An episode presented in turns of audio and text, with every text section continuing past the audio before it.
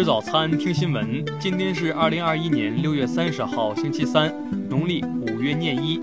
云盛在上海问候您，早安。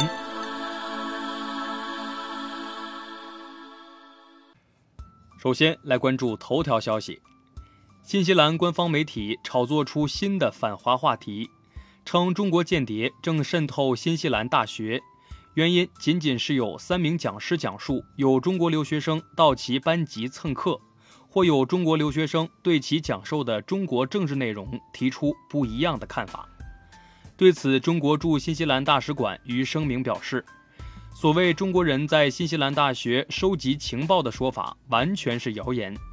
希望有关方面能够客观理性地看待此事。鼓励双方在教育领域互惠互利的交流合作，而不是无端指责，损害两国人民之间的信任与相互理解。新西兰教育部长克里斯·希普金斯也表示，大学课堂绝对应该是一个不受外国干涉的地方，但是你显然需要有证据表明它正在发生，而不是笼统的断言。听新闻早餐知天下大事，下面来关注国内新闻。商务部发布数据，今年一至五月，我国服务贸易进出口总值一万九千三百八十点六亿元，同比增长百分之三点七。其中，五月当月服务进出口增长较快，且知识密集型服务贸易占比提高，旅行服务进出口继续下降。中国首部涉及长征国家文化公园的地方性法规。贵州省长征国家文化公园条例经表决通过，将于二零二一年七月一号起正式施行。据农业农村部消息，根据相关要求，我国自今年七月一号起，在西南大西洋、东太平洋部分公海海域正式实施公海自主休渔措施。世界银行二十九号发布的中国经济简报显示，随着经济活动继续正常化。中国的复苏范围扩大，预计今年中国经济增长将达到百分之八点五。二十九号十三时，黑龙江齐克站水位九十九点七二米，回落零点零一米，目前水位持平。经专家预测，黑龙江洪峰将在一日内离开黑河全境，继续向黑龙江中下游演进。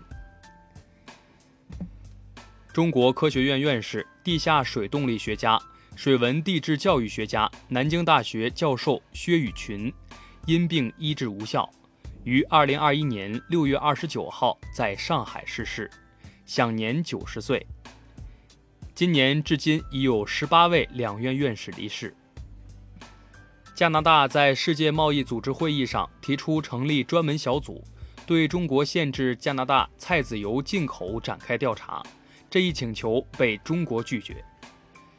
据国家卫健委消息，截至二十八号，全国三十一个省和新疆生产建设兵团累计报告接种新冠病毒疫苗十二万零六百七十一点四万剂次。下面来关注国际新闻。英国最新论文称，美国科学家团队使用 CRISPR 技术成功研发了可穿戴、冻干无细胞的合成生物学传感器。在不久的将来，可检测新冠病毒的口罩或将问世。印尼南苏拉威西萨当尔岛一名渔民在海上捕鱼时，船只发生事故，失去控制的船只随风漂流十五天后抵达巴厘岛海域，被当地渔民救起。澳大利亚副总理巴纳比乔伊斯二十八号因在公共场所不戴口罩，被新南威尔士州警方罚款二百澳元。这是该国因违反公共卫生命令被处罚的最高级别官员。近日，俄罗斯从莫斯科圣彼得堡到西伯利亚地区，气温不断骤升，出现了百年一遇的高温天气。以色列外长拉皮德二十九号前往阿联酋，这是去年两国建交以来以色列外长对阿联酋的首次正式访问。韩国釜山地方法院二十九号对前釜山市长吴巨敦性骚扰案作出一审宣判，判处其有期徒刑三年。吴巨敦当庭被捕。二十八号，美国总统拜登在白宫与以色列总统里夫林举行会晤，期间，拜登向里夫林发誓，在我的眼皮底下，伊朗永远不会获得核武器。据俄罗斯媒体报道，俄罗斯远东地区或将恢复通过朝鲜罗津港出口煤炭，但此举需要与联合国进行协商，且可能面临美国方面制裁的威胁。下面来关注社会民生新闻。针对近日部分网民反映的福建中考地理生物泄题事件，福建省教育考试院网站刊发说明指出，经公安机关多方缜密调查，2021年福建省中考地理生物科目考试不存在考试结束前泄题或试卷内容被窃的情况。河南674分考生冯华义的父亲冯传才，在其高考前一天不幸被工地塔吊砸中，失去意识。家人接受采访称，目前通过网络筹到的善款已经够维持前期的基本治疗费用，感谢广大好心人的慷慨相助，并将不再接受捐款。康定男子黄某虎因为生意失败，产生了轻生念头。民警接到男子家人的报警电话后，连续搜索八小时，终于找到了这名厌世青年。教育部二十九号开通二零二一年高校学生资助热线电话，热线电话主要受理高校学生国家资助政策的咨询和有关投诉建议。杭州两小区有猕猴闯入居民家中，有关部门表示，猕猴行动敏捷，可能是野生的，